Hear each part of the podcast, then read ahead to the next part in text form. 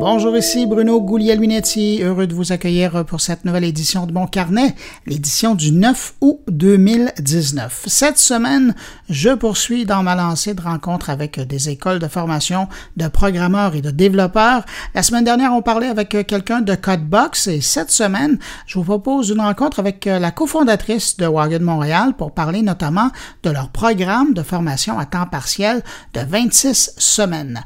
Luc Sirois nous envoie une carte postale de Matane en Gaspésie pour parler du projet de mer numérique avec Isabelle Caillé. Sinon, Jean-François Poulain nous propose une rencontre avec un expert UX de chez Upper. Upper, si vous ne connaissez pas ça, c'est une application incontournable et c'est fait à Montréal d'ailleurs qui vous permet de vraiment trouver un très bon prix si vous êtes du genre à magasiner des billets d'avion ou des hôtels. Thierry Weber revient sur Facebook et sa nouvelle approche envers Instagram et WhatsApp.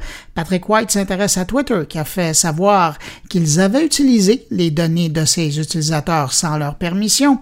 Et puis Stéphane Ricoul nous parle des géants de l'Internet et de la taxation. Alors voilà le menu de cette édition, une édition présentée pour une seconde semaine consécutive par le CEFRIO, le Centre facilitant la recherche et l'innovation dans les organisations dans un contexte numérique. D'ailleurs, si vous désirez en savoir plus sur l'organisme ou consulter leur enquête ou leur publication, c'est simple, vous allez sur cefrio.qc et d'ailleurs, je tiens à les remercier au passage d'encourager la production de mon carnet. Comme à l'habitude, évidemment, je vais prendre un moment euh, pour saluer particulièrement cinq auditeurs de mon carnet.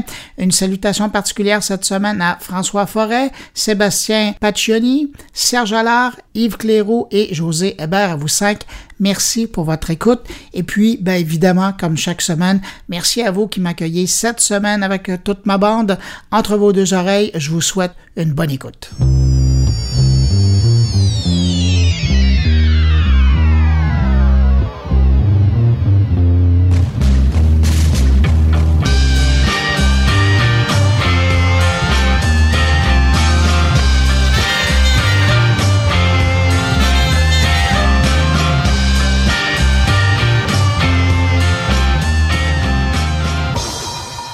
Je commence ce rapide retour sur la semaine avec une question pour vous.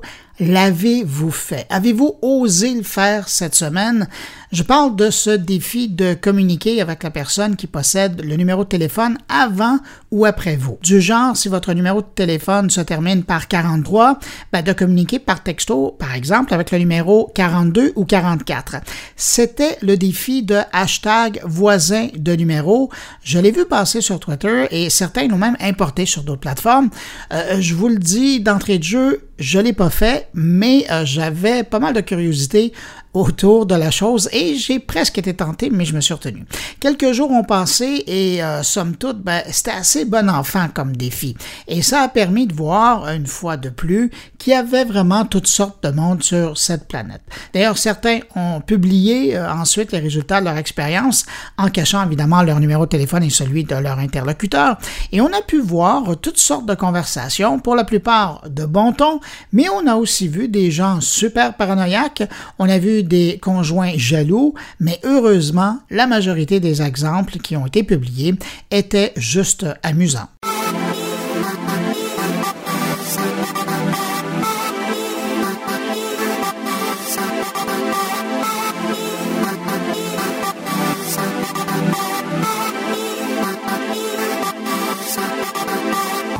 Si vous êtes du genre à utiliser votre téléphone cellulaire pour euh, vous indiquer la route en voiture, en vélo, en scooter ou à pied, vous allez probablement apprécier la nouvelle suivante. C'est-à-dire que Google se prépare à intégrer la réalité augmentée dans son application Google Maps.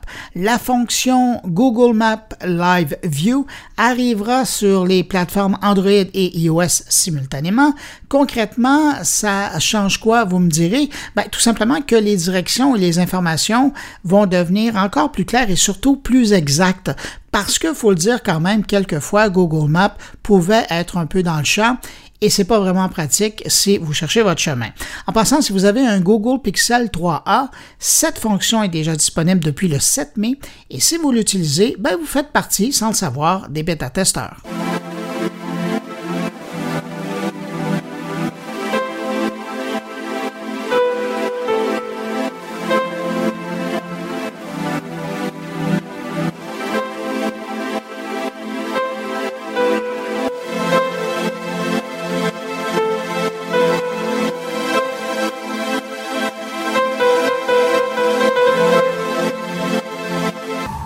Cette semaine, Samsung présentait deux nouveaux modèles de téléphone qui viennent garnir la constellation des Galaxy Note. La version 10 arrive avec deux modèles, dont un gros et un immense de 6,8 pouces. Mais si je mentionne la présentation de Samsung, c'est que le patron de Microsoft a fait une apparition pour annoncer que les deux géants allaient travailler de plus près dans l'avenir, notamment dans le dossier de la 5G. Aussi, et euh, c'est vraiment ça qui m'a intéressé, en plus de voir les deux gros nouveaux téléphones de Samsung, ben, c'était cette mention du patron de Microsoft concernant l'introduction dans Windows 10 d'une fonction bientôt qui va permettre avec l'application Your Phone de passer, de recevoir des appels cellulaires directement à partir de votre ordinateur. Pour le moment, on ne sait pas si cette fonctionnalité sera réservée aux détenteurs de téléphones Samsung ou à l'ensemble des utilisateurs d'appareils Android ou même encore à tous les utilisateurs d'Android et de iOS. Mais chose certaine, c'est le genre de fonctionnalité qui sera sûrement très apprécié par les utilisateurs. Et oui, j'entends déjà certains me dire, oui, mais ça existe déjà sur ordinateur, on peut déjà faire des appels téléphoniques avec son ordinateur. Et vous avez raison, mais de pouvoir le faire de façon transparente en utilisant son forfait cellulaire avec son numéro de téléphone cellulaire, ça, c'est un pas de plus vers l'intégration des outils et ça, c'est une très bonne nouvelle.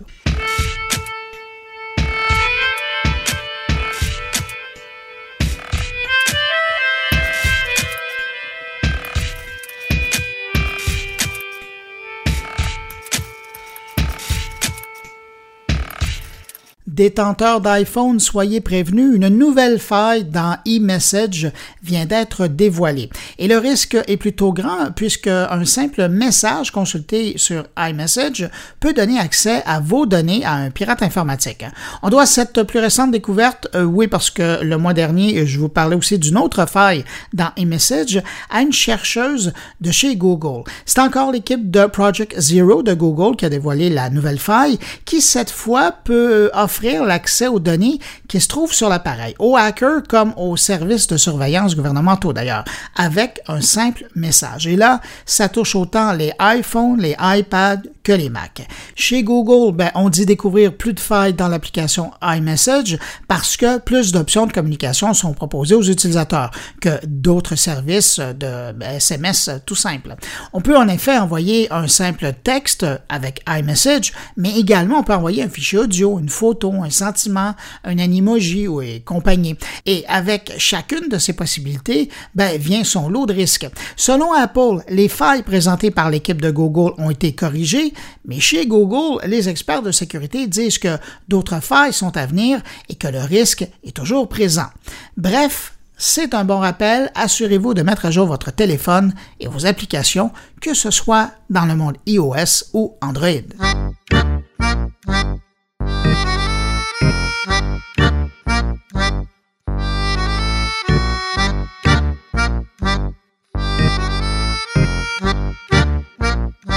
Puis un mot en terminant euh, cette courte revue de l'actualité numérique de la semaine sur le deal entre Netflix et les créateurs de Game of Thrones. Selon le Hollywood Reporter, on parle d'une entente de 200 millions de dollars pour les droits sur la série que l'on connaît, mais surtout sur des projets de films et séries à venir. Alors oui, vous pourrez regarder Game of Thrones sur Netflix bientôt, mais ce qui est intéressant, c'est vraiment les droits sur euh, ce qui pourrait être produit par la suite. Ceci, évidemment, en parallèle je vous le rappelle, d'un partenariat déjà signé entre les créateurs de Game of Thrones et Disney pour la réalisation d'une nouvelle trilogie de Star Wars.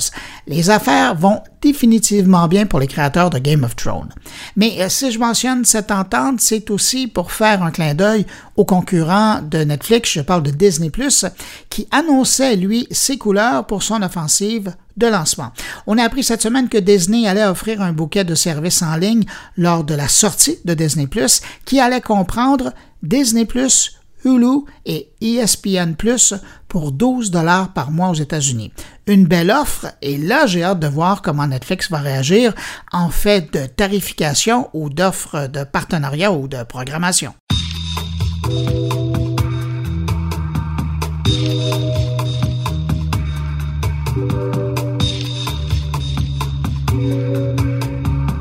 Comme je vous le disais en ouverture de mon carnet, je poursuis cette semaine ma rencontre avec des écoles de formation de programmeurs et de développeurs. Et cette semaine, j'ai eu le plaisir de m'entretenir avec la cofondatrice de Wagon Montréal, ou Wagon Montréal, Marie-Gabrielle Ayoub, euh, pour parler de l'approche des écoles Wagon d'ici et de par le monde.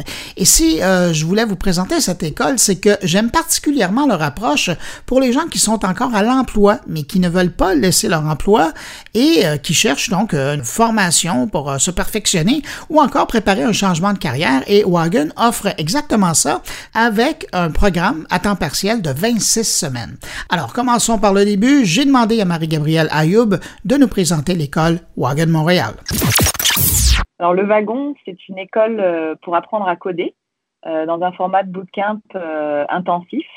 c'est une formation qui permet d'apprendre à coder un produit tech. Donc, euh, en 9 semaines intensives pour la version euh, à temps plein et 24 semaines euh, pour la version à temps partiel. Et le but, c'est vraiment d'apprendre tout, à la fois la programmation web, c'est une école de programmation web finalement, mais dans le but précis de développer une application web à la fin. Donc, on passe au travers de tout l'apprentissage des compétences à la fois techniques de programmation et aussi ce qu'on appelle les soft skills, pour pouvoir euh, apprendre à travailler en équipe avec les outils qui sont utilisés aujourd'hui dans les startups euh, modernes, apprendre selon justement euh, les méthodologies, les processus startup, apprendre des notions de UI, UX design, apprendre à, à, faire de la gestion de projet et jusqu'à jusqu'à apprendre à, à pitcher son, son, produit à la fin pour intéresser d'éventuels investisseurs, partenaires, etc. Ça, c'est une étape intéressante que je pense que vous êtes la seule à l'offrir comme ça parce que j'ai parlé précédemment d'autres écoles par les semaines euh, précédentes et euh, ce bout-là manquait. Puis effectivement, vous avez beau travailler là-dessus. Si vous n'arrivez pas à pitcher, euh, oups, ça va aller mal. la formule que vous employez, elle a été testée ailleurs dans le monde. Je pense notamment, puis vous me corrigez je me trompe, à Paris, je sais qu'il y a un wagon, puis à Londres aussi. Oui, absolument. Le wagon est né en fait il y a, à Paris il y a six ans. Euh, et c'est progressivement développé dans, différentes villes. Et aujourd'hui, on est dans 35 villes à travers le monde. Donc, c'est notamment euh, une école où on va vraiment aller chercher des, compétences euh, et un, savoir-faire euh, qui a été itéré, une pédagogie, un curriculum qui est extrêmement puissant, qui a été itéré depuis ces six dernières années dans beaucoup d'endroits partout dans le monde par, des professeurs qui font évoluer cette pédagogie-là. Donc, un programme qui est toujours excellent, toujours mis à jour, euh, qui est constamment, constamment mis à jour, ce qui est essentiel aujourd'hui quand on apprend euh, euh, la, programmation web ou le développement web. On, on, est obligé de se mettre à jour, sinon on est déjà en retard assez rapidement. Donc ça, c'est un point important. Et le deuxième point, c'est effectivement le fait d'être dans ces 35 villes, c'est qu'on a une des plus grosses communautés tech au monde. Euh, on a aujourd'hui plus de 5000 alumni en fait qui font partie de cette communauté-là, qui sont entrepreneurs, qui travaillent dans des startups tech, qui ont lancé eux-mêmes leurs startups, qui sont développeurs euh, et euh, aussi product managers, des chefs de produits, particulièrement dans l'industrie tech. Donc ça fait vraiment une, une, une super belle communauté, en plus d'avoir euh, euh ce programme euh, excellent. Nous à Montréal, ça fait trois ans qu'on a lancé. on en est en ce moment, on est en train de former, on est à notre dixième batch, comme on, comme on dit. Donc, euh, on a formé à peu près euh, un peu plus de 250 étudiants euh, depuis, depuis ces deux dernières années, je dirais. Parlons d'abord du programme intensif de neuf semaines. C'est qui votre clientèle? Alors, on a différents types de personnes qui sont intéressées à venir se, faire ce programme. D'abord, c'est des gens qui veulent chercher une formation courte, rapide, intensive donc, mais aussi pratique, très pratique, parce qu'on apprend, c'est aussi ce qui fait une grande différence par rapport au, aux formations un peu plus académiques, dont on a l'habitude, par, lesquelles on a été formés finalement hein, tous. Euh, on vient un petit peu euh, sortir un peu de ce, ce, format académique où on va apprendre en pratiquant. Et c'est la meilleure façon d'apprendre finalement. C'est ce qui démontre beaucoup plus d'efficacité. C'est pour ça qu'en neuf semaines, on peut vraiment sortir avec le niveau de développeur junior. Donc les gens qui sont intéressés par notre bootcamp sont des gens qui euh, ont fait euh, un, ont eu un parcours, euh, qui ont fait des études plus en affaires, en gestion, en business, qui ont travaillé un petit peu. Ce sont des jeunes professionnels.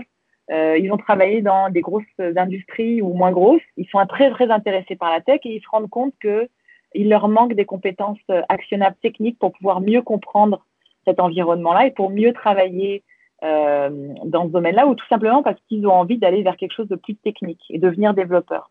Donc des gens qui veulent aller chercher des compétences pour euh, compléter leur, euh, leur profil, leur, leur CV, leur, leur, leur, leur, compétences, leur set de compétences, ou des gens qui veulent carrément faire un changement de carrière.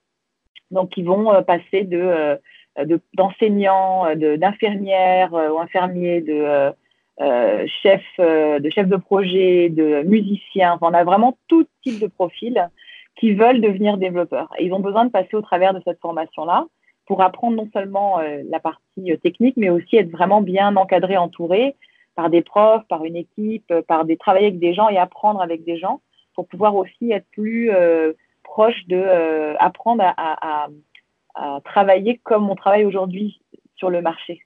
Euh, d'aller chercher les bonnes, euh, les bonnes techniques, les bons process, euh, en plus des compétences purement techniques, et de s'ouvrir un réseau éventuellement.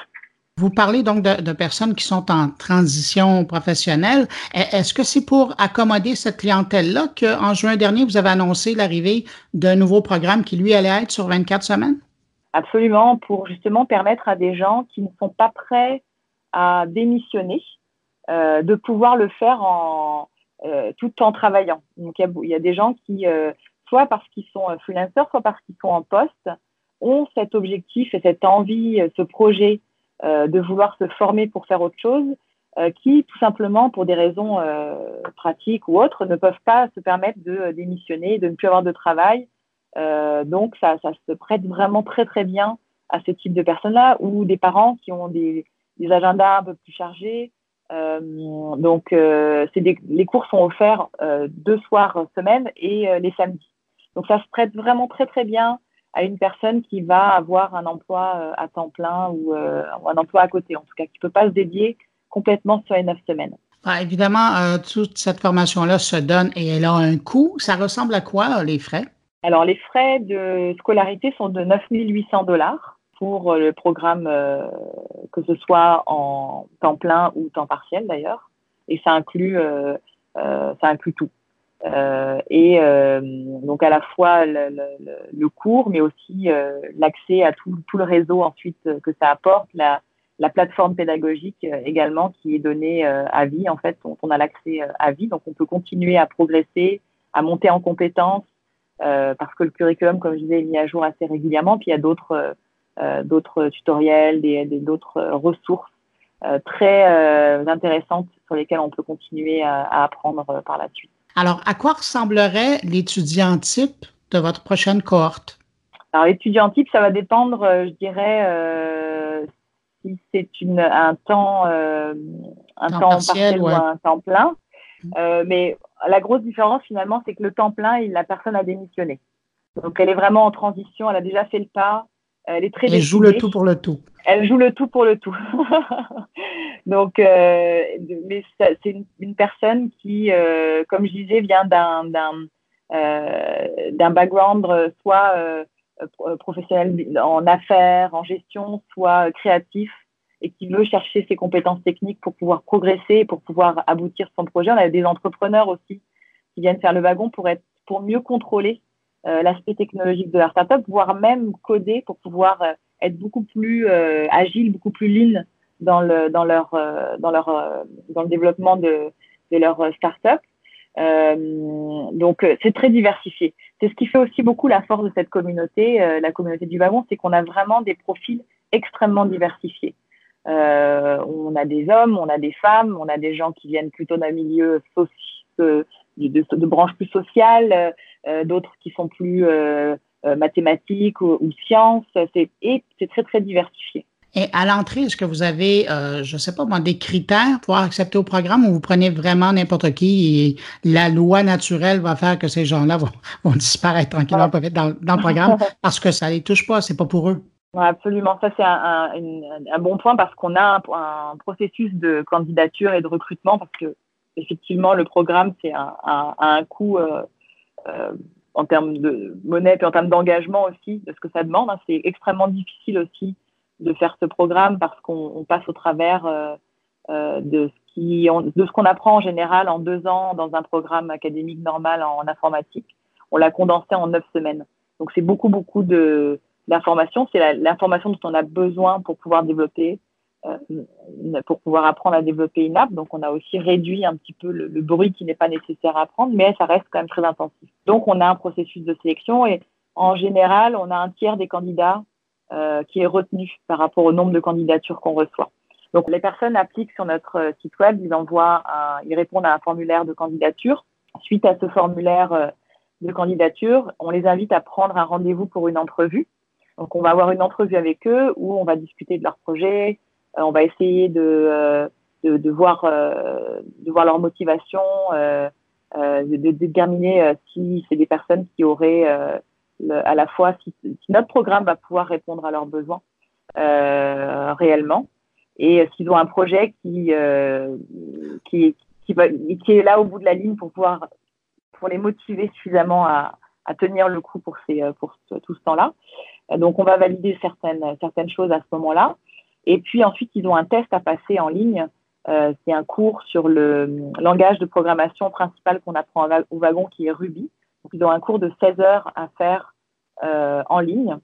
Euh, et une fois que ce cours-là est fait, on, euh, on détermine en équipe les candidats qui vont euh, qui vont pouvoir euh, avoir la chance de rejoindre notre, notre prochaine session. Si on désire avoir plus d'informations concernant euh, le wagon Montréal, où on va? Lewagon.com, barre oblique Montréal.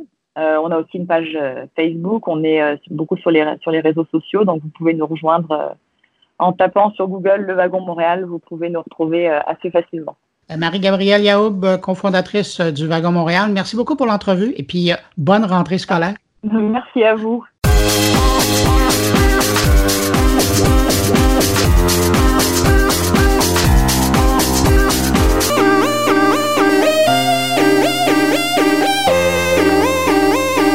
C'est sur une plage de Matane qu'on va retrouver cette semaine Luc qui était de passage dans le coin pour rencontrer Isabelle Caillé et nous faire découvrir le projet Mère numérique. Si vous n'êtes pas au volant d'un véhicule, là, fermez les yeux et écoutez ce son du fleuve Saint-Laurent. Oui, c'est ce que vous entendez derrière moi. Et c'est là-dessus qu'on va aller rejoindre Luc qui nous attend un petit peu plus loin sur la plage, avec son invité. Bruno voulait qu'on parle de numérique sur bord de mer. Isabelle Caillé, tu nous parlais de ce projet de mer numérique. Puis je trouvais que c'était pertinent. On est ici à Matane. Mm-hmm un, lieu de jeunesse pour toi, un lieu de, ta jeunesse pour toi sur la plage municipale, finalement? Une des plages municipales de Matane, oui, qui... Euh, ben, ça fait 40 ans que je viens faire un tour euh, sur le bord de l'eau, euh, à la regarder en surface toujours. Hein? Nous, on a l'histoire de... On, vit avec vue sur mer depuis toujours. Uh Ouais. Puis là, tu as ce projet fabuleux-là. De vivre le sous-mer, le sous-marin, de voir l'eau, de voir qu'est-ce qu'il y a en dessous de l'eau. Parce qu'il y a une histoire en dessous de l'eau, mais il y a aussi beaucoup d'activités humaines qui nous, qui nous représentent en, région, le Bas-Saint-Laurent, Gaspésie, les îles Côte-Nord. Puis euh, l'idée de la mer numérique, c'est, c'est premièrement de comprendre c'est quoi ça, cette belle masse d'eau-là qui, euh, qui fait partie de notre histoire, euh, tu sais, de, de, tous les, de, de, tous les gens qui habitent ici. Là. puis même toi, à Montréal. Oui, hein? oui, nous, à Montréal, on comprend pas beaucoup. là. Oui, mais ça sent bon hein, aujourd'hui? C'est particulier, hein? C'est la sans les vacances beaucoup. Oui, ouais, ouais, c'est ça. Moi, je suis en vacances tout le temps. J'ai le temps de réfléchir à des projets comme ça. Euh, donc, en revenant à Mer numérique, euh, l'idée vient de, du fait que, ben, on est au Québec.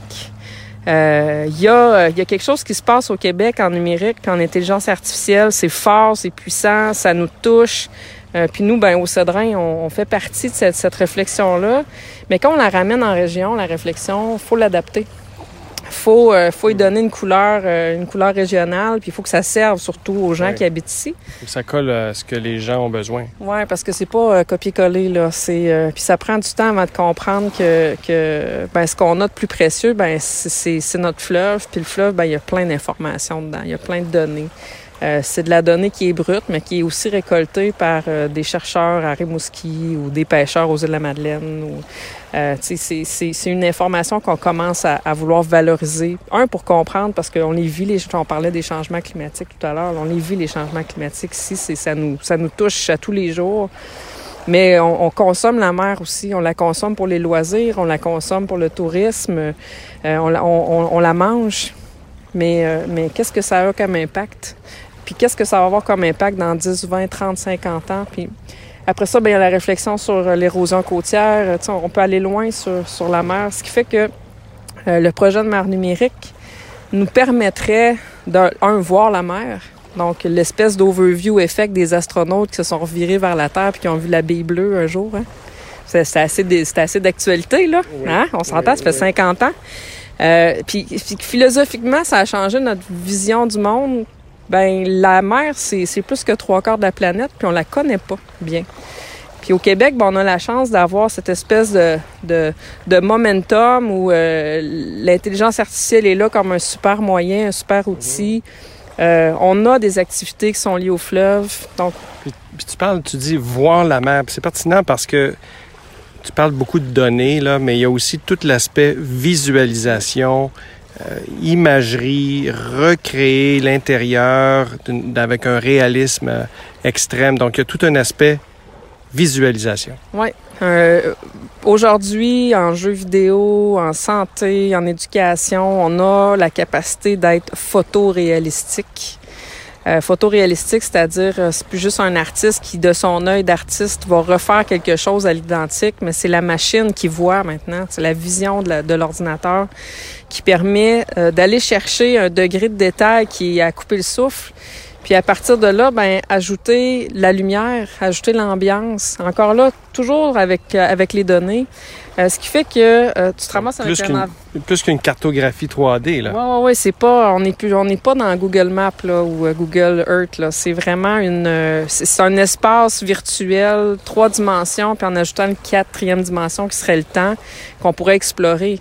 On peut l'explorer en, en, allant zoomer in dans la mer, en allant se promener dans l'eau, en allant voir des points d'intérêt qu'on aurait, auxquels on n'aurait pas accès juste en, en l'observant comme on fait aujourd'hui. Euh, il y a des épaves plein de fleuves. Là. Donc, euh, ces épaves-là sont étudiées, puis euh, on, veut savoir d'où ils viennent. Il y a eu des, des U-boats allemands qui sont venus en Gaspésie. Hein? fait que c'est des histoires oubliées. Ça nous permettrait de faire revivre visuellement un espèce de contenu hyper riche. C'est scénariser des expériences. Puis là, je pense à culture et tourisme. même les artistes. Avoir cette espèce de, de, de nouvel outil euh, qui est versatile, qui est euh, un, un, clone de mhm. notre fleuve, avec lequel on peut jouer, on peut apprendre, on peut s'instruire, on peut prendre des décisions. Tu sais, les objectifs sont multiples. On, pense évidemment aux écosystèmes, naturellement, de simuler, de voir, pas juste de simuler, mais de voir les écosystèmes en action mhm. d'une façon auquel on n'aurait pas accès autrement. Et tu parles aussi de l'aspect de, de visualisation pour la création, pour l'apprentissage, pour la culture. C'est intéressant. Tu as les deux visions, là, toi. Là. Ah, c'est assez euh, divergent, convergent. Je pense que c'était un des sujets qu'on avait la dernière fois qu'on s'est parlé. Euh, tu sais, l'espèce d'aspect scientifique qui va pointer sur un sujet d'étude, essayer de le comprendre en détail. Puis l'autre aspect qui est artistique, plus dans la création, dans la divergence, dans l'exploration. Puis quand les deux se rejoignent, ça fait quelque chose de riche c'est intéressant dans, dans on, on, si on amène l'approche de l'écosystème, ben, l'écosystème, il est riche, il est complexe. On ne va pas prétendre à reproduire à l'identique la mer, on va s'en faire une interprétation humaine pour nos outils, pour nos besoins. Mais euh, y a, tu sais, au-delà de l'aspect économique, de mieux gérer euh, la pêche euh, de façon durable et éco-responsable ou d'avoir un tourisme qui va permettre à des consommateurs de repartir chez eux en se disant, OK, ben, à l'avenir, je vais peut-être moins acheter le tilapia chilien, je vais peut-être plus acheter la truite qui a été élevée en aquaculture. Ben ça, c'est... C'est ça, la mer numérique, c'est multidimensionnel. Puis tu ajoutes la dimension de données puis d'intelligence artificielle. Donc, pas juste une, une jumelle numérique de la mer pour la visualisation, mais une jumelle numérique de la mer dans, dans ses données profondes, si je peux dire. Oui, parce que, tu sais, on prend l'exemple de, on est à Matane, on parler de la crevette, la crevette nordique. la belle petite crevette. ça fait 50 ans qu'on a des données de, pêche. Donc, on a, une, on a déjà une idée de, de statistiques de qu'est-ce qu'il y avait comme abondance depuis les années 70. Euh, Aujourd'hui, c'est un enjeu. On, sait qu'elle est en train de... ben on, voit à travers les analyses qu'il y a une déperdition du stock, l'abondance diminue. Euh, et comment on fait pour prévoir, prédire que euh, dans 10 ans, 20 ans, 30 ans, on va encore manger la crevette nordique? ou que les Européens vont encore la manger parce qu'on l'exporte abondamment? Donc, ça vient, ça vient impacter sur l'économie. Ben, ça prend les données ça prend les données. Fait ça fait 50 ans qu'on ramasse de la donnée de pêche et de la donnée de recherche. Euh, si on voulait, si on considérait que ça vaut la peine d'aller plus loin dans l'analyse, ben on pourrait aller chercher davantage de données, puis mieux comprendre l'écosystème de la crevette, parce que c'est pas juste une petite bestiole qui flotte dans l'eau. Elle se fait manger, elle mange, elle est euh, dépendante des courants marins. Euh, elle a une préférence pour euh, la température de l'eau plus froide et pour une oxygénation plutôt qu'une acidification de l'océan. Elle a un environnement, comme nous d'ailleurs. Et tous les données qui, qui peuvent être sous-jacent à ces, à ces critères-là, à ces caractéristiques-là, tout ce qui va les influencer, c'est ce genre de données-là dont tu parles. Oui, ce qui fait qu'on amène l'approche écosystémique à, à, vivre. Ça fait des années, des, des décennies qu'on en parle, puis on n'est pas capable de la, de, la, de la, mettre en application, cette approche-là. C'est qu'on est capable de ramasser aujourd'hui des données qui proviennent de différents de différentes natures, biologiques, écologiques, euh, océanographiques, bathymétriques, puis les mettre ensemble pour mm -hmm. avoir une compréhension global, ou je dirais plutôt synoptique de ce qui est en train de se passer. Ce qui s'est passé il y a 50 ans, puis potentiellement ce qui va se passer si on est prédictif, là, l'intelligence artificielle devient intéressante dans 50 ans. Pour prendre des décisions, parce que faire une adaptation d'usine pour une nouvelle espèce marine, marine comme le sébaste, on en parle beaucoup depuis deux ans, ben ça coûte de l'argent. Euh, adapter des bateaux de pêche, ça coûte de l'argent. La nouvelle formation, euh, des, des, nouveaux équipements sur les bateaux, euh, des nouvelles réglementations. Donc, quand on, on, a une meilleure gestion des espèces et des stocks, si on les comprend bien, bon, si on est capable de le voir quelques coups d'avance, c'est vrai oui, pour oui. des mesures d'urgence aussi là sur les, les territoires euh, côtiers.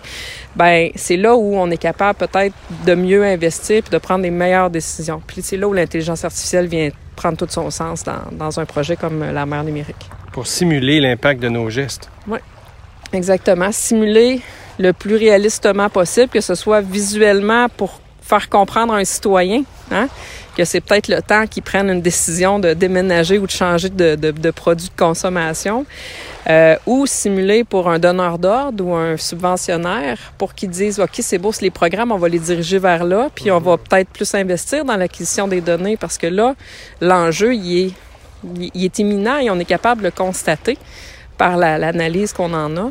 Donc, euh, c'est là où on est capable, un peu comme en santé, là, euh, de, de faire une mutualisation des données pour prendre des meilleures décisions ou bien prévenir des, des, des catastrophes ou prévenir des, des, changements sociaux qui pourraient, ici en région, nous impacter énormément si on pense à la pêche, exemple, qui est quand même une activité importante. Et, et les rives, l'érosion des rives et tout ça? Exact. Oh, mais ça, c'est sûr, parce qu'on est euh, historiquement des gens... Euh, l'humain, Homo sapiens, a une forte tendance à occuper les, les, les bords de mer et les bords de rivière. Euh, fait qu'on fait le tour de la Gaspésie, les maisons sont très proches de l'eau. Puis euh, si vous avez suivi les actualités, ben Sainte-Flavie, Percé, euh, on, a, on a vécu des, des, des marées, euh, des ondes de tempête hivernales, des, des grandes marées, puis ça, ça nous affecte parce que ça brise les infrastructures, ça brise, ça, ça détruit les terrains. On a du, des gens qui, qui sont résilients qui ne veulent pas déménager, qui se mettent sur pilotis. Vous allez à Sainte-Flavie, on en a quelques-unes qui se sont reconstruites sur pilotis, mais ça va prendre combien de temps? On va être obligé de déménager? Donc, c'est ça, là. C'est des investissements autant au niveau individuel, municipal, provincial. Donc. Euh... Aujourd'hui, là, ce qui était peut-être pas possible auparavant, c'est que les, les, données, maintenant, on a la capacité technologique d'en générer des nouvelles à quantité énorme. Les senseurs, les nouvelles technologies microélectroniques, les technologies sans fil et tout j'imagine, n'étaient pas là auparavant, aujourd'hui, ben, peuvent être déployés partout. On peut, ben, partout, de l'eau, c'est de l'eau de mer, c'est de l'eau salée. fait que ça prend des technologies qui sont capables de subir nos climats, subir la, salinité de l'eau. bon, un, câble de caméra dans l'air, c'est le fun, là. Mais si vous allez chercher de la caméra, de la vidéo dans l'eau, c'est une autre histoire. Fait que oui, il y a beaucoup de travail d'innovation à faire, mais somme toute, euh, les outils sont disponibles. On parle des drones aériens maintenant. Il y a des drones sous-marins ah. qui vont chercher de la donnée. Euh, on a un eau qui est assez turbide, là. elle est floue. Là. Fait que ça prend des caméras qui vont avoir une capacité de, peut-être voir dans d'autres specs que le visible. Peut-être la chaleur, l'infrarouge. Donc, il y, a, beaucoup de travail à faire, mais les outils sont là. Tu nous parlais de comment les pêcheurs et les associations de, de pêcheurs maintenant équipent leur matériel de, de senseurs, de caméras, de toutes sortes, de toutes sortes? Oui, parce que euh, ils veulent un peu prendre la balle au bon. En tout cas, ce que j'en perçois, c'est, sûr qu'ils ont, euh, ils ont à donner de l'information euh, sur les captures. Fait que c'est ce qui est remonté sur le bateau. Ça, c'est une chose. C'est de la donnée qui est transmise. mais sinon, ils ont envie de savoir quels quel vont être les, les, changements de température dans les, les, zones limitrophes où ils vont pêcher. Ben, ils se munissent de bouées des bouées qui vont aller capturer de la donnée euh, de température, d'oxygénation, d'acidité de l'eau. Puis ça leur permet d'année en année, de saison en saison, de voir les changements, alors qu'avant, c'était fait par intuition, tradition, expérience. Euh, là, oui, encore, c'est toujours vrai, mais on rajoute un outil supplémentaire qu'on n'avait pas avant, qu'on considérait pas avant. Ça, je trouve ça super intéressant de voir que peu importe le secteur d'activité, il y a une adaptation due à. C'est pas juste parce que le numérique c'est in, c'est parce qu'il y a un besoin. Mm-hmm. Puis qu'on a l'outil maintenant. Donc, c'est pas euh, parce que ça coûte quand même cher, là. Puis c'est ça demande. Euh, imaginez un bateau en haute mer, il va pas transmettre sa donnée euh, satellite ou Internet là, directement. Il faut qu'il se rapproche de la côte, il faut qu'il ait accès à une connexion. fait qu'il y a encore des enjeux d'infrastructure. Mais ça, c'est des choses qui, qui sont, euh, qui sont considérées maintenant.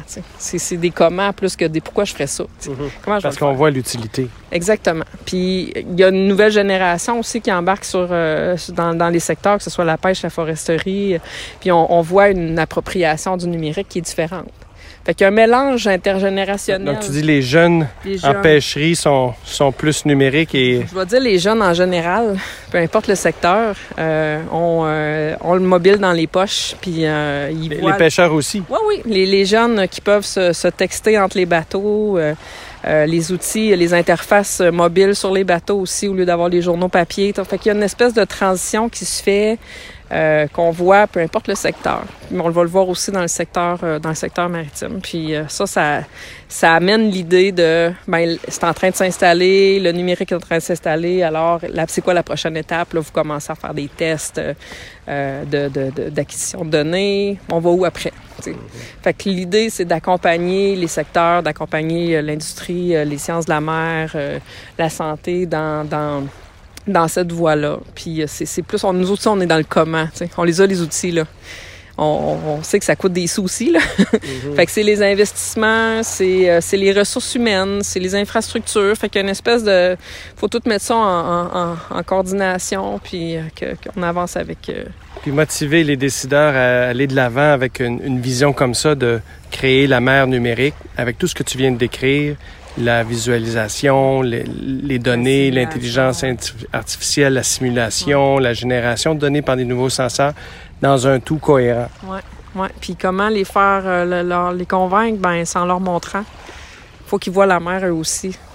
Je pense que tout le monde a besoin de voir la mer pour essayer de voir le bien fondé d'investir dans ce projet-là parce que c'est un, c'est pas un petit projet, là. C'est un projet de société. C'est un, un, projet régional, mais je le vois plus comme un projet de société parce que il y a, y a les parties prenantes sont assez variées, là. C'est vaste. Il y a la, science, il y a l'industrie, il y a l'éducation, il y a le tourisme, la culture, les arts. Les municipalités, les, gouvernements. Exactement. Donc, euh, c'est à la question comment on convainc un décideur, ben, on y monte la mer. c'est ça qu'on essaie de faire présentement avec un, avec un projet qu'on fait euh, avec euh, l'Institut des sciences de la mer au, BIC, puis un institut en histoire d'archéologie sous-marine. Donc, il y a des projets qui sont en train de s'initier. Donc, des micro-mers numériques, oui, c'est ça. Des, ceux qui jouent aux jeux vidéo, là, dans la gang à Bruno, là, c'est les Minecraft, là. Fait qu'on a un cube, on va faire un autre cube à côté, un autre cube à côté, ça va finir par faire un ensemble de cubes de voxels, hein, un, pixel en 3D, euh, dans lequel on va pouvoir mettre plein de choses en fonction des besoins. Puis plus on en met, ben c'est là où euh, ça se mutualise parce que de l'eau de mer dans le projet 1, c'est la même maudite eau de mer dans le projet 2. c'est là où on essaie de trouver la valeur, la valeur ajoutée de chacun des projets pour construire cette plateforme-là qui sera la mer numérique euh, de visualisation et de simulation de données. Merci beaucoup là, de, de, cet accueil-là, puis de nous avoir fait visiter la mer, visiter la mer numérique par l'audio. C'était un exploit quand même. Quand même. Mais si vous avez entendu le mouvement des vagues, là, après ça, vous aurez plus le choix, il falloir venir sentir le truc. Merci.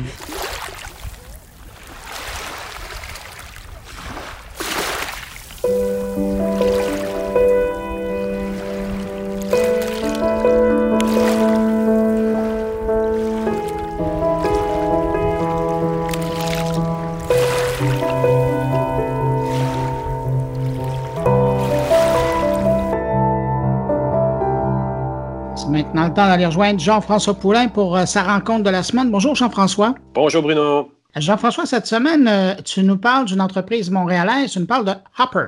Je parle de Hopper. C'est un, super beau modèle quand on y pense. Euh, évidemment, Hopper, c'est ce site qui te permet de trouver des billets d'avion. évidemment, ils utilisent, eux, le big data. Ils ont reçu beaucoup de financement dans les dernières années. On le sait, c'est un beau succès montréalais on, peut même plus dire que c'est une start-up, parce que j'en parlais avec euh, mon invité de cette semaine, Pierre-Étienne Corriveau, qui est Principal Product Designer chez Hopper. Et donc, on, on, discutait de ça, puis ils ont, ils ont, eux autres, effectivement, tourné le truc à l'envers. Tu sais, quand on parle d'expérience utilisateur dans le voyage, pour l'instant, c'est je recherche un billet d'avion sur Expedia et je trouve 10 millions de résultats. Rien pour me dire personnellement et s'ajuster à mes besoins à moi pour me dire prends celui-là, mais pas celui-là qui, est toute notre inquiétude face à l'Internet en général de nos jours. Hein, c'est, tu te retrouves dans des milliers de data, des fake news, tout ce que tu voudras, mais qui nous dit de nos jours qu'est-ce qui est vrai, puis qu'est-ce qui est faux, qu'est-ce qui est basé sur quoi? Puis ils ont pris ce virage-là avec Hopper grâce aux data, grâce à leur partenariat. Euh, ils ont quand même crunché des data pendant plusieurs années avant de vraiment se dire on va faire l'application qui va être destinée à des utilisateurs. Donc, ils sont capables de dire hey, ce billet-là, il n'est pas pour toi. Puis à la limite, je peux même deviner que quelqu'un est un petit peu anxieux, fait que je vais être capable de te donner la data encore plus appropriée à ton style de voyage. C'est quand même impressionnant. je pense que c'est de plus en plus là qu'on s'en va. Alors, pour parler de ce service, mais surtout de l'expérience d'utilisation, tu as rencontré? J'ai rencontré Pierre-Étienne Corriveau, qui est le Principal Product Designer chez Hopper, donc. Bon, on va écouter ça. Et puis, euh, pour ceux qui nous écoutent et qui sont en voyage, bon voyage. Ceux qui partent aussi, euh, bon voyage à l'avance. Euh, Jean-François, on se retrouve la semaine prochaine? Absolument, Bruno. Salut.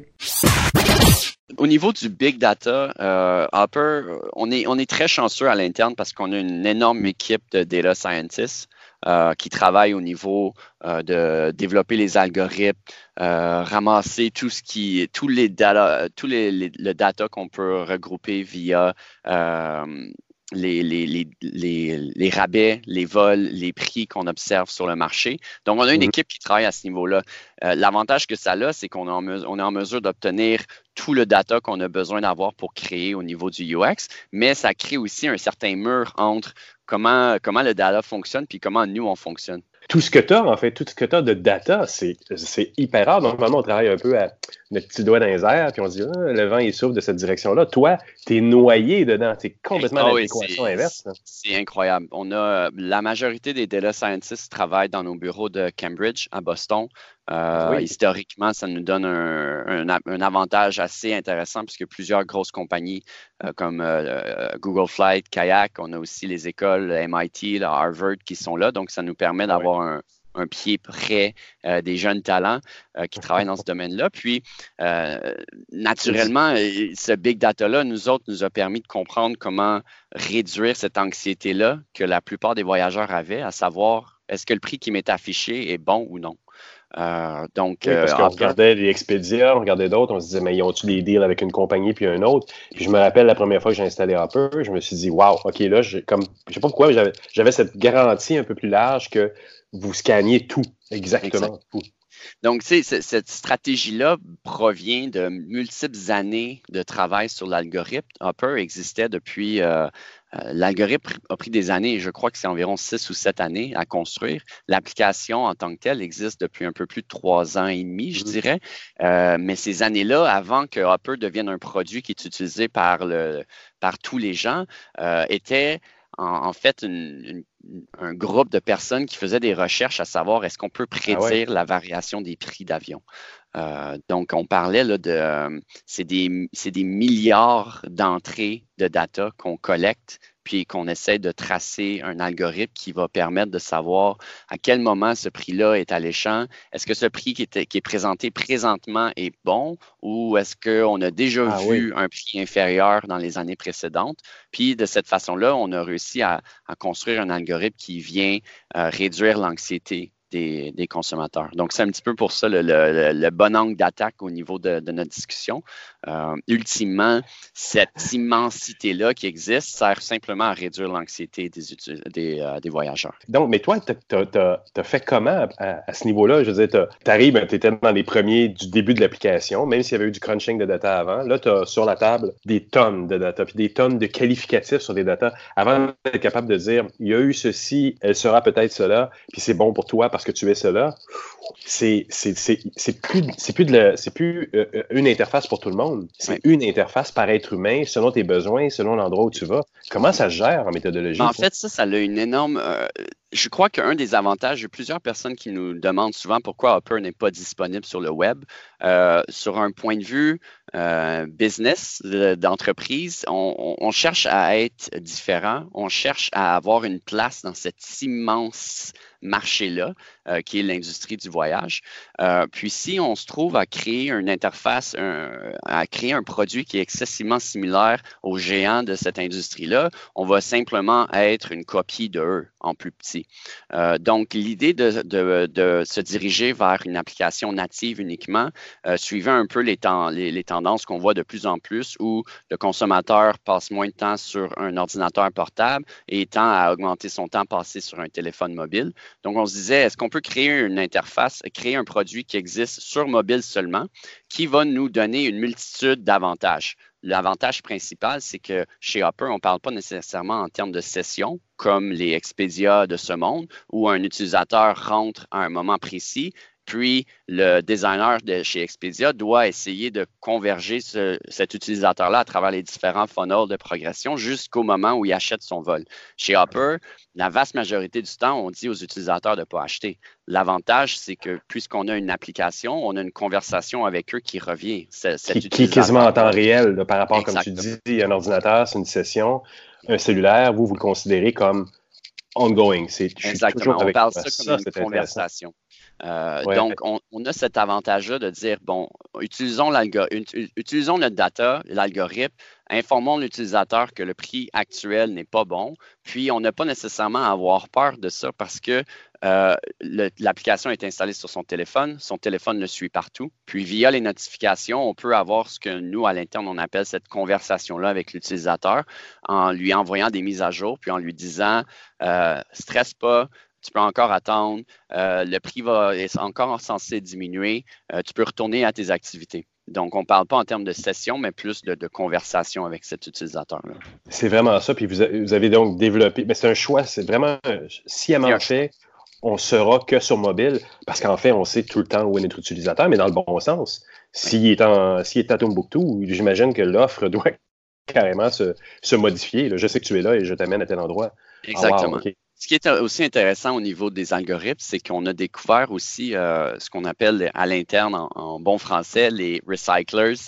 Euh, autrement dit, c'est des notifications qui sont envoyées lorsque l'algorithme détecte un, une intention de voyage, euh, détecte une destination qui pourrait être pertinente excuse-moi, qui pourrait être pertinente pour euh, un voyageur précis. Donc, si on prend un exemple, euh, toi et moi décidons de voyager à Hawaï. Euh, mm-hmm. L'algorithme va nous dire en ce moment, les prix sont environ 800 dollars par passager. Euh, vous devriez attendre, ça devrait descendre un petit peu. Donc, on va tout simplement euh, appuyer sur le bouton Watch, qui, autrement dit, va enregistrer notre intention de voyage, puis va engager la conversation avec l'utilisateur. Donc, au fil du temps, euh, l'application va envoyer des notifications à cet utilisateur-là, autrement dit à nous deux, pour nous dire est-ce que vous avez pensé à Miami? Miami est peut-être 6 heures d'avion de moins, 200 dollars moins cher. Euh, il y a, du surf quand même, ou il y a de la plongée. Il y a de la plongée, il y a du surf, il fait soleil, il y a des palmiers, l'intention est similaire, la destination est similaire, pardon. Euh, est-ce que ça vous intéresse? Puis ce, qui est magique avec Hopper, c'est que 25% des transactions qui sont enregistrées sur notre plateforme proviennent de ces notifications-là qui sont ultimement générées par un algorithme qui va trouver des euh, destinations similaires ou des, aubaines similaires dans un endroit complètement différent qu'un utilisateur n'aura jamais nécessairement pensé à aller. Puis, bon, une fois sur quatre, euh, ces, utilisateurs-là vont se dire Ah, ben, sais-tu, on pourrait peut-être aller à Hawaii l'an prochain. On va garder, on va garder cet argent-là pour faire quelque chose d'autre, puis on allons juste à Miami, plus proche de Montréal. Euh, donc, ça a vraiment un aspect très unique aussi. Vous avez vraiment adapté votre persona à, une génération qui, c'est une génération qui est capable de voyager, de dire, hey, dans trois semaines, j'ai un billet pour toi, tu le prends-tu? C'est merveilleux. Oui, parce que naturellement, c'est Hopper, quand on regarde les données démographiques, on a, on a beaucoup d'utilisateurs qui justement rentrent dans ce créneau-là, de, de, naturellement de, de, voyageurs un peu plus jeunes qui ont cette intention-là de voyage. Aussi, euh, ayant, étant sur un, téléphone mobile, étant une application, on ne regroupe pas nécessairement la vaste majorité des, gens qui ont une intention de voyage. Euh, par contre, bon, c'est appelé à grandir. On est en mesure de, satisfaire ce, type de persona-là.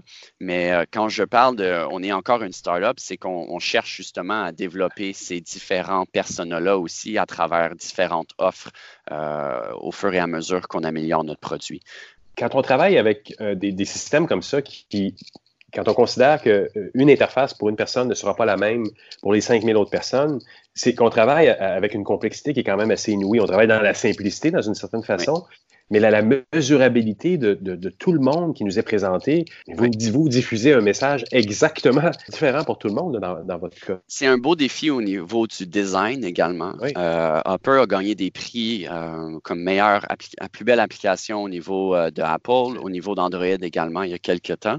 Euh, puis c'est quelque chose qu'on est très fiers aussi. On utilise souvent le, le, le terme à l'interne de, le faire à la façon upper. Euh, donc, autrement dit, de se dire ce que les géants de ce monde font, essayons de voir s'il n'y a pas une façon plus élégante, plus simple, plus intuitive de faire la même chose. Puis, si on réalise au niveau, euh, si on réalise au niveau du data qu'on ne rencontre pas les objectifs, bon, ben prenons la meilleure pratique que tout le monde font. Au moins, on aura essayé de faire quelque chose de différent. Puis, à ce jour, quand on utilise l'application, on est encore assez très différent. On est en fait les seuls qui vont afficher un écran de prédiction au lieu d'un écran de résultat lorsque quelqu'un fait une recherche. Quand on regarde partout ailleurs, tout le monde affiche des résultats instantanément. Nous, en fait, on ne donne pas ça. On dit désolé, ce n'est même pas les résultats que tu vas voir. Tu vas voir un lapin qui va te dire si oui ou non c'est un bon prix. Puis si c'est pas ça que tu fais comme différence dans la prédiction. Tu dis, je, te le dis en fait. Je te donne pas juste la data bêtement vous faites la curation du contenu. Vous êtes capable de, dire honnêtement, c'est pas bon pour vous. Exactement. Puis de là, l'idée de, prendre l'attaque, euh, de prendre l'angle d'attaque au niveau de réduire l'anxiété. Ce qu'on a réalisé, c'est que euh, plusieurs personnes ont un doute à savoir si 400 dollars pour aller en Floride, c'est bon ou non. Euh, donc, utiliser le data puis le traduire dans un langage qui est plus familier. Utiliser nos lapins qui sont super attachants ou les, que les gens peuvent attacher une valeur émotive en le regardant puis en se disant, OK, le lapin a l'air un peu douteux. Euh, le prix, effectivement, me semble un peu, me semble pas tant alléchant. Donc, euh, ça fait du sens. On va appliquer, on va taper sur le bouton Watch, on va laisser l'application m'informer à quel moment le prix sera euh, bon pour procéder à l'achat. Donc, il y, a, toute cette stratégie-là qui est mise en place pour premièrement, réduire l'anxiété de l'utilisateur, puis pas nécessairement chercher à le convertir euh, le plus rapidement possible. On, sait que quelqu'un qui rentre dans ce processus-là reste avec nous. La rétention est bonne parce qu'on donne des conseils plutôt que de tout simplement dire voici un océan de résultats, euh, bonne chance, utilise les filtres, mais prouve ce que tu as besoin. Puis on est exactement là dans l'immensité des data qui nous sont offerts en nouvelles ou en data ou autre sur Internet, c'est ça. Mais le problème en ce moment, c'est la curation de ce contenu-là, c'est de nous faire dire un peu, et honnêtement, tout en sentant qu'il n'y a pas un gros commanditaire derrière qui est en train de biaiser ce que tu dis, voici ce qui est bon pour toi et voici ce que je te conseille pas, mais je te le montre quand même si tu veux prendre le risque. Mais ça veut dire que vous devez, à la limite, mesurer les niveaux d'anxiété. Ce qui est super intéressant avec ça, c'est que quand Hopper a, quand Hopper a été lancé, on avait simplement, on pourrait dire, un une seul écran de prédiction avec euh, des prédictions qui étaient basées sur la quantité de data qu'on avait collecté à l'époque. Euh, trois ans plus tard, on est en mesure maintenant de se dire, OK, une prédiction pour un n'est pas nécessairement bonne pour un autre. Euh, puis quand je parlais justement de, on est encore une startup d'un certain sens, c'est qu'il y a des projets en cours où on, il y a des projets où il y a des angles d'attaque qu'on devrait explorer, à savoir est-ce qu'on pourrait permettre à l'utilisateur de nous informer sur son niveau d'anxiété, son niveau de confiance ou son niveau de risque? Euh, comme voici, une voici une prédiction, nous on la juge bonne, vous devriez acheter. Par contre, si vous voulez attendre, vous pourriez sauver 40 dollars. Est-ce que vous êtes intéressé à attendre, oui ou non, ou, de, jouer sur ce, sur ce, sur cet angle-là pour euh, améliorer l'algorithme d'un certain sens, mais aussi réduire euh, l'anxiété un peu plus du côté des, euh, des, utilisateurs en se disant, OK, ben moi, j'aurais acheté, mais je leur fais confiance. Je leur fais confiance juste à 50% donc au pire aller, l'algorithme pourrait m'informer plutôt que, OK, non, finalement, achète-le, c'est mieux pour toi en ce moment parce qu'on ne veut pas nécessairement collecter un, un rating de 1 étoile sur 5 sur le App Store parce qu'on a fait une mauvaise prédiction. Mais c'est fascinant, mais ça me fait penser, euh, pour ceux qui ont connu ça, les jeux de Donjons et Dragons à l'époque où un humain était qualifié en tant que force, euh, intelligence de 1 à 18, euh, la sagesse de 1 à 18. J'ai l'impression, quand tu me parles, qu'il y a effectivement comme ça des, gradations sur certains aspects des personnalités des gens dont vous tenez compte. L'anxiété en étant une, j'imagine. C'est génial à ce niveau-là aussi. Puis on a, on a testé plusieurs on a testé plusieurs expériences aussi à savoir est-ce qu'on peut euh, permettre à l'utilisateur de nous informer de qu'est-ce qu'il a de besoin comme concrètement, plutôt que ça soit simplement dû à un algorithme, est-ce que euh, on pourrait utiliser l'idée d'un concierge, exemple, on pourrait mhm. euh, lancer un, lapin concierge, le lapin nous dit simplement, OK, euh, qu'est-ce que tu as de besoin, tu recherches quel type de voyage tu recherches, dans quel budget, à quel moment de l'année, merci, on ferme l'application, on t'envoie une notification quand on trouve quelque chose d'intéressant. ce que Hopper semble, Hopper se détache un peu du des comparables au niveau du web parce qu'on a observé aussi que les utilisateurs émettent leur intention d'achat de 90 à 120 jours avant la date de départ, donc de 3 à 4 mois, alors qu'en réalité, euh, si on regarde nos compétiteurs, c'est une intention d'achat qui est enregistrée à 30 jours avant la date de départ. Donc, de notre côté, ça nous donne environ deux à trois mois supplémentaires pour engager l'utilisateur dans cette, euh, dans cette conversation-là, puis lui suggérer des alternatives, lui proposer de, de, raffiner un peu son intention de voyage pour permettre à l'algorithme de donner des meilleures prédictions. Je vais te remercier pour l'entrevue. Ça m'a fait plaisir. Merci beaucoup.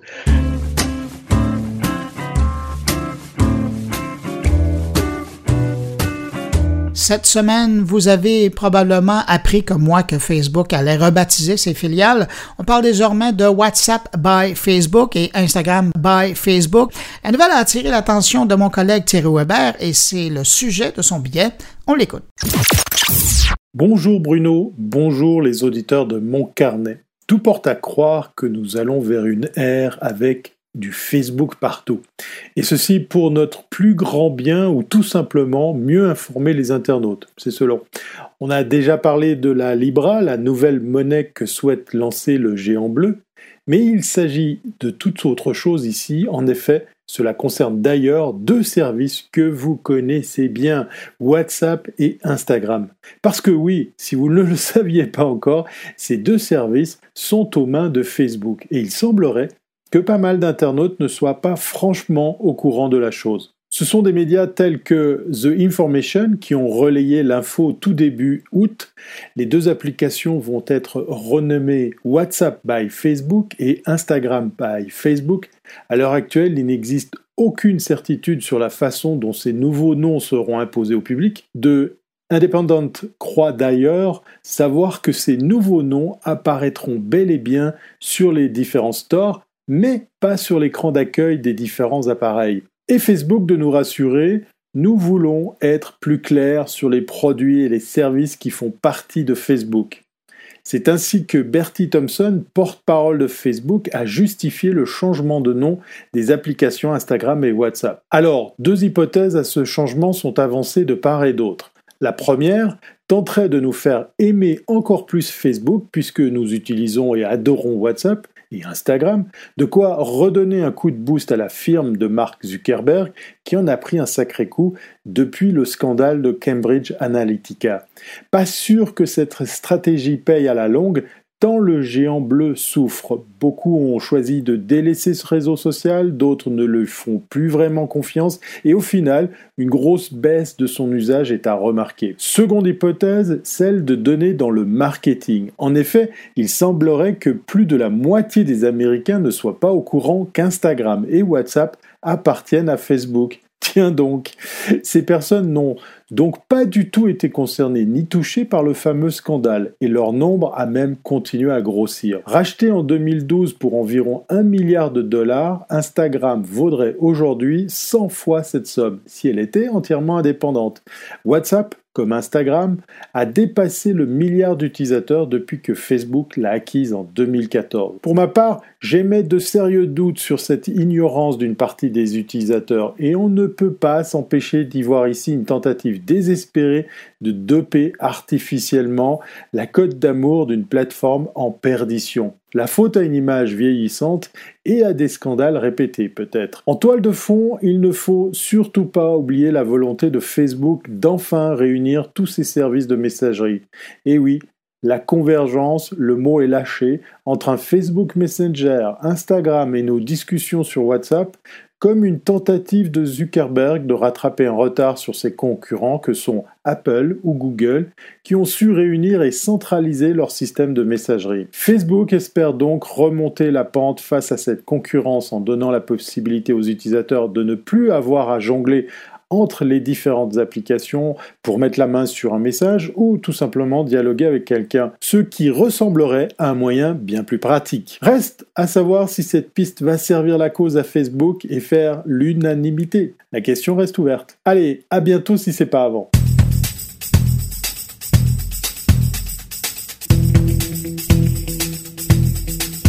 Autre nouvelle qui a attiré l'attention cette semaine, c'est ce mea culpa fait par Twitter en début de semaine qui avouait avoir utilisé les données de ses utilisateurs sans leur consentement. Il n'en fallait pas plus pour inspirer Patrick White et je vous propose d'écouter sa réflexion sur le sujet.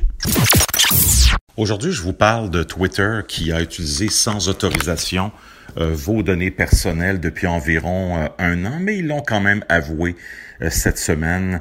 Essentiellement, ça a été vos données utilisées à des fins publicitaires depuis mai 2018 sans votre consentement. L'erreur a été corrigée depuis. Il y a une enquête qui est en cours. Essentiellement, c'est deux cas de figure particuliers. si un utilisateur a regardé ou cliqué sur une publicité pour une application mobile d'une part ou en envoyant des publicités basées sur l'appareil utilisé pour se connecter au réseau d'autre part. Donc, ils ont montré des publicités basées sur des déductions, sur un algorithme en fonction de ce que vous avez réalisé à partir de l'appareil que vous utilisez, c'est-à-dire est-ce que c'est un téléphone, une tablette ou encore un ordinateur portable ou encore un ordinateur euh, avec une tour. Euh, les données concernées sont restées dans les mains de Twitter. Moi, ce qui m'inquiète essentiellement, c'est qu'on apprenne ça un an et demi plus tard. Euh, je suis content de voir également que les normes, le règlement européen de protection des données a renforcé un peu euh, le clou euh, autour de la protection des données, donc du côté des, des grands, des grands géants du web comme Twitter. Mais il y a également des pertes de données personnelles qui, qui ont eu lieu, mais au moins Twitter a eu la décence de nous informer cette semaine et de, de corriger la, la, situation. Du côté de Facebook, ben, un truc qui m'inquiète vraiment beaucoup euh, ces temps-ci, c'est euh, le mauvais citoyen corporatif qui est devenu Facebook. Et dans le domaine du fact-checking, donc la vérification des faits, Facebook se bat contre les chercheurs et les journalistes et les gens qui veulent faire de la vérification de faits. Donc, dans CrowdTangle, qui est un outil extraordinaire pour voir les tendances dans les médias sociaux. On va perdre la composante Twitter à partir de septembre, donc ça c'est énorme euh, pour prévoir la viralité de nouvelles, pour vérifier d'où vient une fausse nouvelle virale, par exemple, si elle vient de Twitter, on pourra plus le déterminer. Donc euh, vraiment, euh, Facebook en juin dernier avait fait des changements à Graph Search un outil euh, qui permet de, de créer une, une cartographie euh, des réseaux d'information internationale, euh, de voir quelle est l'origine d'une fausse nouvelle. Alors ça, il y a eu des changements faits par, par Facebook en juin. C'est rapporté par Vice. Évidemment, ça fait qu'on n'y a plus accès comme vérificateur de faits. il y a eu des cas en Inde également où ça nuit, ça vraiment nuit des enquêtes criminelles. Donc, c'est très, très euh, frustrant de voir cette attitude-là de Facebook qui, pour la troisième fois en un an, trouve le moyen de modifier des sources de codage pour empêcher euh, les journalistes, les chercheurs, les gens spécialisés en vérification des faits d'arriver à la source de qui est derrière une nouvelle ou spécialement parlant euh, les fausses nouvelles. Donc, je suis très inquiet de cette tendance-là de, de Facebook de vouloir tout contrôler et de protéger à l'extrême toutes ces données-là qui, en fait, devraient être des données publiques.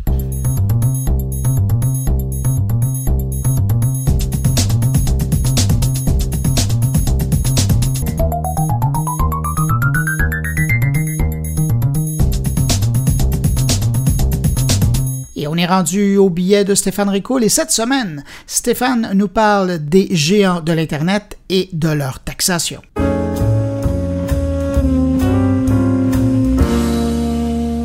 Bonjour Bruno et bonjour à tous les auditeurs. Bruno, encore une fois cette semaine, merci beaucoup de me prêter un peu de temps entre les deux oreilles de tout ce beau monde qui t'écoute. Ça fait des années qu'on parle d'inéquité fiscale quand on évoque la croissance soutenue et continue de l'économie numérique. Une inéquité que l'on trouve à la fois dans l'application, ou plutôt la non-application des taxes, mais aussi une iniquité que l'on trouve dans la non-taxation des profits ou du chiffre d'affaires des entreprises spécialisées dans la dématérialisation du produit ou du service qu'on appelle les géants du numérique. Je parle ici de l'impôt sur les sociétés. Alors on le sait, L'Europe a pris le taureau par les cornes en mettant cet épineux dossier sur la table de travail avec un niveau de difficulté que l'on peut très bien imaginer au niveau de l'harmonisation d'une nouvelle taxe avec des pays qui au final ont des intérêts divergents. Dans la réalité, ça a accouché d'une initiative solo de la part de la France qui, elle, a décidé d'y aller d'une taxe qualifiée de taxe GAFA à hauteur de 3% du chiffre d'affaires réalisé en France, notamment sur la publicité ciblée en ligne, la vente de données à des fins publicitaires et la mise en relation des internautes par des plateformes. Si le fait de régler les dossiers d'inéquité fiscale est tout à fait nécessaire, permettant ainsi à nos règles fiscales d'aujourd'hui de se doter d'une mise à jour majeure pour entrer dans le 21e siècle, il faut tout de même garder en tête les dommages collatéraux que cela peut engendrer. Car, je, le rappelle, ce qui est bon pour Pitou est bon pour Minou. Alors oui, on a un président américain qui peut décider que le vin américain est aussi bon que le vin français, et on s'entend, j'entrerai pas dans ce débat ici, euh, et par conséquent surtaxer ce dernier, le vin français, en signe de représailles de la taxe GAFA, mais aussi taxer le président français de stupide, ce qui fait une double taxe ici au passage. Mais c'est pas trop là, selon moi, qu'il faut focaliser, mais plutôt sur les effets secondaires auprès des grandes entreprises qui, elles, ne réalisent en fait qu'un maigre pourcentage de leurs ventes en territoire français et qui pourraient bien voir leurs résultats impacté de façon significative. Qu'adviendrait-il de ces entreprises qui ne font qu'un faible pourcentage de leurs activités en France et un fort pourcentage de leurs activités aux États-Unis si une telle loi leur était appliquée? Je rappelle qu'en matière de commerce électronique, par exemple, on chiale souvent parce que les firmes américaines peuvent vendre chez nous sans euh, devoir appliquer de taxes, donc un avantage de 15% sur le prix final, en quelque sorte. Mais quand un détaillant d'ici va en ligne aux États-Unis, il applique pas plus les taxes américaines, en tout cas, n'a pas l'obligation de les appliquer. Et regardez quelle est la réaction immédiate d'Amazon en France euh, par rapport à la taxe GAFA. Ben, à partir du 1er octobre, la commission qui est prélevé par Amazon auprès des vendeurs français sera en hausse de quelques dixièmes de points, histoire de refiler aux entreprises cette taxe de 3% et qui sera bien évidemment de facto refilée aux consommateurs finaux. Donc on le voit, créer une nouvelle taxe en fonction d'une nouvelle économie a des effets secondaires réels. Je me demande jusqu'à quel point nous ne devrions pas y aller plutôt sous forme d'une substitution progressive. En gros, substituer le concept de taxe actuel vers un autre concept de taxe, mais de façon progressive pour éliminer la taxe actuelle.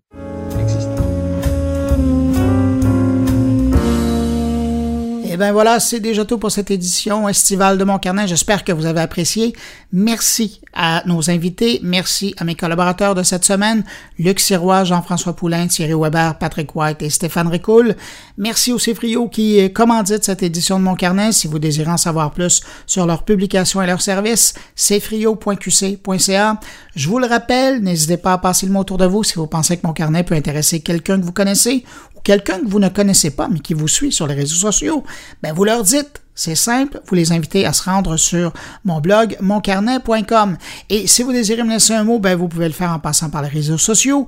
Hein, je regarde partout ce qui utilise euh, le hashtag moncarnet, la page SoundCloud de Mon Carnet ou encore, bien évidemment, sur le blog. Je vous répète l'adresse moncarnet.com. Je vous souhaite de passer une bonne semaine. Merci d'avoir été là. On se retrouve la semaine prochaine. Au revoir.